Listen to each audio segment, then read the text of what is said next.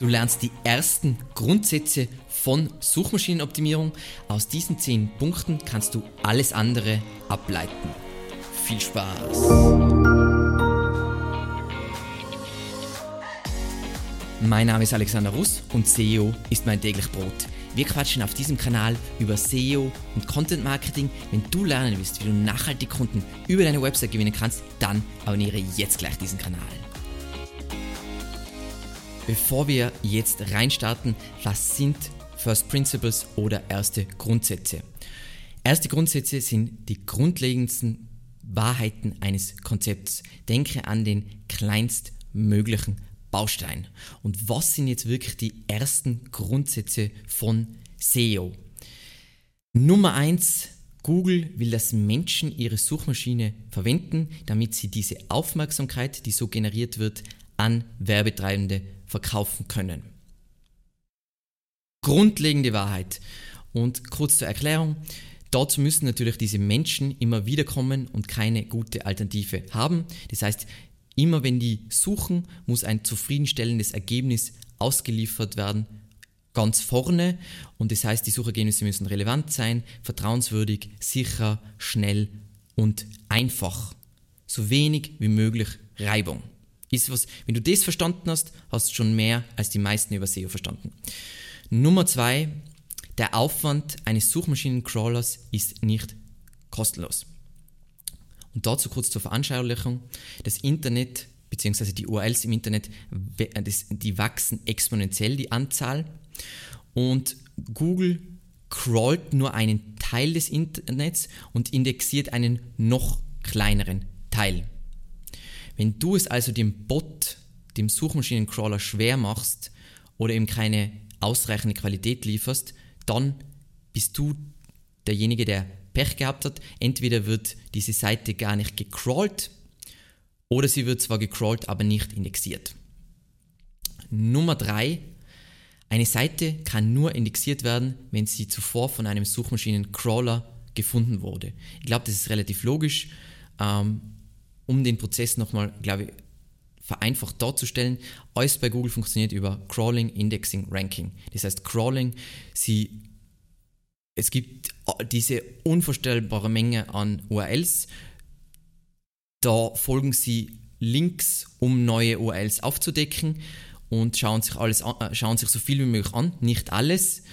Dann bauen sie basierend auf dem, was sie für hochwertig genug erachten, einen Index auf und dann in dem Moment, wenn du eine Sucheinfrage eintippst, dann liefern, schauen sie in ihren Index und dann ist dieser Ranking-Prozess, wo sie schauen, was ist das relevanteste Ergebnis zu dieser Suchanfrage. Ganz einfach, sagen wir mal, Alexander macht jetzt ein, seine eigene Bibliothek auf, dann sehe ich mir zuerst die Gesamtheit aller Bücher an, dann wähle ich die Bücher aus, die ich in meiner Bibliothek haben will baue meinen Index auf und wenn dann ein Kunde zu mir kommt und sagt, ähm, zum Thema Nahrungsergänzungen, dann liefere ich ihm nicht nur das richtige Buch zu Nahrungsergänzungen, sondern schon auf der richtigen Seite aufgeschlagen. Und das ist gewissermaßen, wie man Google verstehen kann.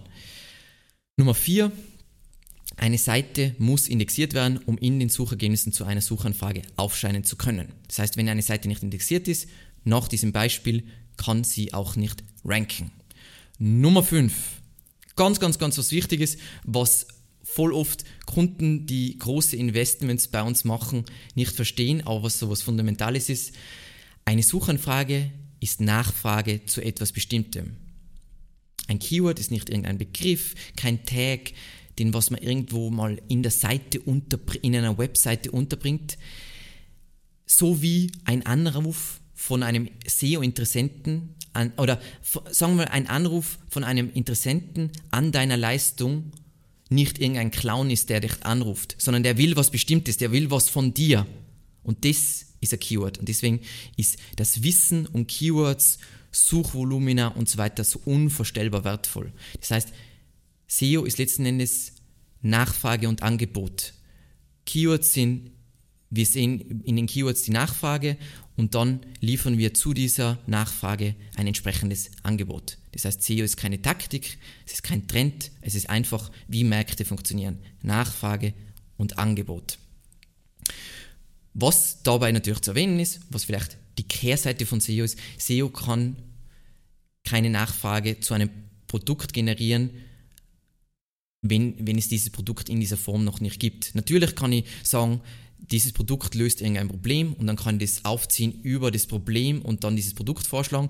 Aber wenn es dieses Produkt noch nicht so gibt und Leute nicht danach suchen, dann kann ich da keine Nachfrage generieren. So. Nummer 6. Eine Seite muss, um ein gutes Ranking zu erreichen, relevant zu einer Suchanfrage sein. Und zwar auf zwei Ebenen und ich erkläre auch, was das bedeutet. Keywords und Intention. So. Was soll das jetzt einfach vereinfacht ausgedrückt heißen? Eine Seite muss liefern, was der Suchende mit seiner Suchanfrage bezwecken wollte, vom Snippet bis zum Inhalt. Und der Unterschied zwischen Keywords und Intention ist, sagen wir mal, jemand googelt nach dem Suchbegriff Baufinanzierungsrechner, dann könnte ich ja theoretisch einen Text schreiben auf, auf meiner Seite über Baufinanzierungsrechner, wo einfach nur ein Fließtext zu diesem Thema, dann beantworte ich, dann kann, dann optimiere ich vielleicht diese Seite auf dieses Keyword Baufinanzierungsrechner, aber ich treffe nicht die Intention, weil die Intention wäre ja ein Rechner, also ein Tool. Ganz, ganz, ganz wichtig, diesen Unterschied zu verstehen. Und daraus leitet sich noch mehr ab, nämlich auch eine Seite verliert mit der Zeit an Relevanz. Wieso? Weil, weil die Inhalte veraltet, äh, veraltet sind irgendwann. Das heißt, Website-Inhalte haben zwar eine weit längere Haltbarkeit als zum Beispiel Social-Media-Inhalte, aber trotzdem laufen sie irgendwann ab und muss ich sie wieder aktualisieren. Und dieser Punkt entscheidet auch über Sprache. Deswegen kriegst du, wenn du Deutsch googelst, auch deutsche Ergebnisse. In der Regel, sofern Google Content hat, in deiner Sprache. Äh, es erklärt die unterschiedlichen Ergebnisse auf unterschiedlichen Endgeräten, weil Relevanz ändert sich auf unterschiedlichen Endgeräten. Ähm, beim, wenn, wenn man jetzt am Mobile denkt und ich bin in einer Stadt unterwegs und ich suche nach italienisches Restaurant, dann will ich natürlich ein italienisches Restaurant, was direkt bei mir ist. Und bei Mobile kann Google natürlich genau bestimmen, wo ich mich gerade befinde. So, Nummer 7. Eine Seite kann für mehrere unterschiedliche Suchanfragen gefunden werden. Ganz wichtig zu verstehen, eine Seite, eine URL kann für hunderte, sogar tausende Keywords ranken, solange diese Keywords, äh, wenn, wenn der User dieses Keyword eingibt, das gleiche bezwecken will. Nummer 8, eine Suchanfrage kann unterschiedliche Suchintentionen haben. Und jetzt, jetzt, jetzt, jetzt kommen wir beim, zum komplizierten Teil. Das heißt, eine Suchanfrage, das heißt, sagen wir mal, das Keyword, ich nehme jetzt ein Beispiel, SEO, kann unterschiedliche Intentionen haben, wieso User das suchen. Vielleicht die typische Implikation ist, der User will wissen, was SEO ist, aber ein Teil der User will vielleicht auch SEO von einem Dienstleister beziehen. Das heißt, sagen wir mal als Beispiel, 80% der User, die SEO googeln, wollen wissen, was SEO ist. Das ist der Grund, wieso sie diese Suchanfrage suchen. Und 20% wollen aber eigentlich schon einen Dienstleister haben. Das ist ganz wichtig dass man das versteht, weil dann daraus ergibt sich auch Punkt 9. Google zeigt ein Ergebnis ganz vorne an, wenn es die primäre Suchintention oder die, sagen wir, häufigste Nachfrage zu einer Suchanfrage am besten befriedigt. Das heißt, wenn wir jetzt wieder das Keyword SEO betrachten und 80% der Leute wollen einfach die Frage, was ist SEO, beantwortet haben, dann wirst du an den Suchergebnissen sehen, dass wenn es 80% suchen, das heißt der Großteil, kannst du nur mit einer Seite Platz 1 ranken, die die Frage, was ist SEO, beantwortet und nicht mit einer kommerziellen Landingpage, sagen wir mal, von einem SEO-Dienstleister. Weil die meisten, die nach dieser Suchanfrage suchen, sind damit, die Wahrscheinlichkeit, dass Google damit die Suchintention befriedigt, ist so am höchsten. Puh, ich weiß, Mindblow, ähm, aber es ist voll wichtig zu verstehen, wenn man sich mit SEO beschäftigt und sich da einlernt, wie das Ganze alles funktioniert. Und der letzte Punkt, und sehr gern umstrittene Punkt, aber es steht außer Frage, dass das die fundamentale Wahrheit ist. Nummer 10. Suchmaschinen benötigen Verweise, um neue Seite zu finden. Das heißt, alles, was nicht irgendwo verlinkt ist oder zumindest in einer Sitemap erwähnt wird, ist schwer, dass das gecrawlt wird, geschweige denn indexiert wird und verwenden Verweise auch als Signal zur Einstufung von Inhalten.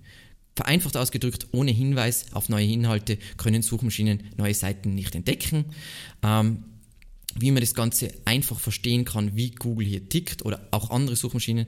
Ähm, Verweise, also Links, sind Empfehlungen. Das heißt, wenn du von einer anderen Webseite einen Link kriegst, dann ist es eine Empfehlung für diese Seite, auf die verlinkt wird. Und wenn man sich dann aber das überlegt, wie die normale Welt funktioniert, die ganze Welt dreht sich um Empfehlungen. Das ist die Grundlage der Offline-Welt, Grundlage der Demokratie. Alles geht um Stimmen. Und der einzige Unterschied ist, dass bei Google nicht jede Stimme denselben Wert hat. Jede Stimme wird immer bewertet nach, sagen wir mal, allgemeiner Autorität und Relevanz. Das heißt, allgemeine Autorität ist, wenn ich, Alexander, einen Blog habe über Innsbruck und die Stadt Innsbruck hat eine Webseite zur Stadt Innsbruck, dann ist die Autorität, die generelle Autorität von diesem Ergebnis viel höher als meine Autorität zu diesem Thema, weil die eine Webseite ist staatlich und ich bin ein einzelner Hansel. Und das zweite ist Relevanz, das heißt, der ideale Link wäre dann von einer Autorität in meiner Nische. Das heißt, was ein guter Link wäre, wäre, ähm, deswegen ist ein Link tendenziell, also alle gehen immer auf diese Zeitungslinks, ich halte gar nichts von Zeitungslinks, weil Zeitungen schreiben über alles Mögliche und sind sowieso am absteigenden Ast und gehen in Flammen auf. Es ist viel besser, einen Link von einer Autorität in deiner Nische zu holen. Das heißt, ähm, nehmen wir ein Beispiel, ich bin äh, ein Profi für Recruiting, dann ist es viel interessanter, also viel interessanter von einem anderen Recruiting-Profi einen Link auf meine Website zu kriegen, der was idealerweise auch noch bekannt ist, als ein Link von irgendeiner Zeitung, die mal einen Artikel über Recruiting publiziert. Ich sage nicht, Zeitungslinks sind Bullshit und die braucht man nicht und so weiter. Es macht den Mix aus, aber ich habe lieber einen Link mit Autorität aus meiner Nische als von einer äh, Autorität außerhalb meiner Nische. Ganz, ganz klar. Und kurz für alle, die jetzt immer noch glauben, oh ja, Backlinks, bla bla bla. Und Backlinks werden immer weniger wichtig. Überlege dir, Relevanz allein kann nicht reichen. Weil dann wäre es ja so, wenn nur Relevanz Bedeutung haben würde, dann wären wir in einer Welt, wo es heißen würde, sagen wir mal, meine Aussagen in einem Blogartikel über Tennis wären eigentlich von der Relevanz her gleich wertvoll wie ein Blogartikel vom Raphael Nadal zum Tennis. Und wenn du das glaubst, dann wünsche ich dir, ähm, ja, du hast schwere Zeiten, ich wünsche dir das Allerbeste. So, ich hoffe, dass diese Grundprinzipien dir helfen, einfach ähm, Halbwahrheiten, Hörensagen zu unterscheiden von so funktioniert SEO. Prinzipiell kannst du dir aus diesen zehn Grundprinzipien alles andere ableiten. In der nächsten Folge unterhalten wir uns über die größten Irrtümer und Mythen, die dich beim SEO-Lernvorschritt behindern. Und ansonsten vielen lieben Dank fürs Zusehen und bis zum nächsten Mal. Ciao.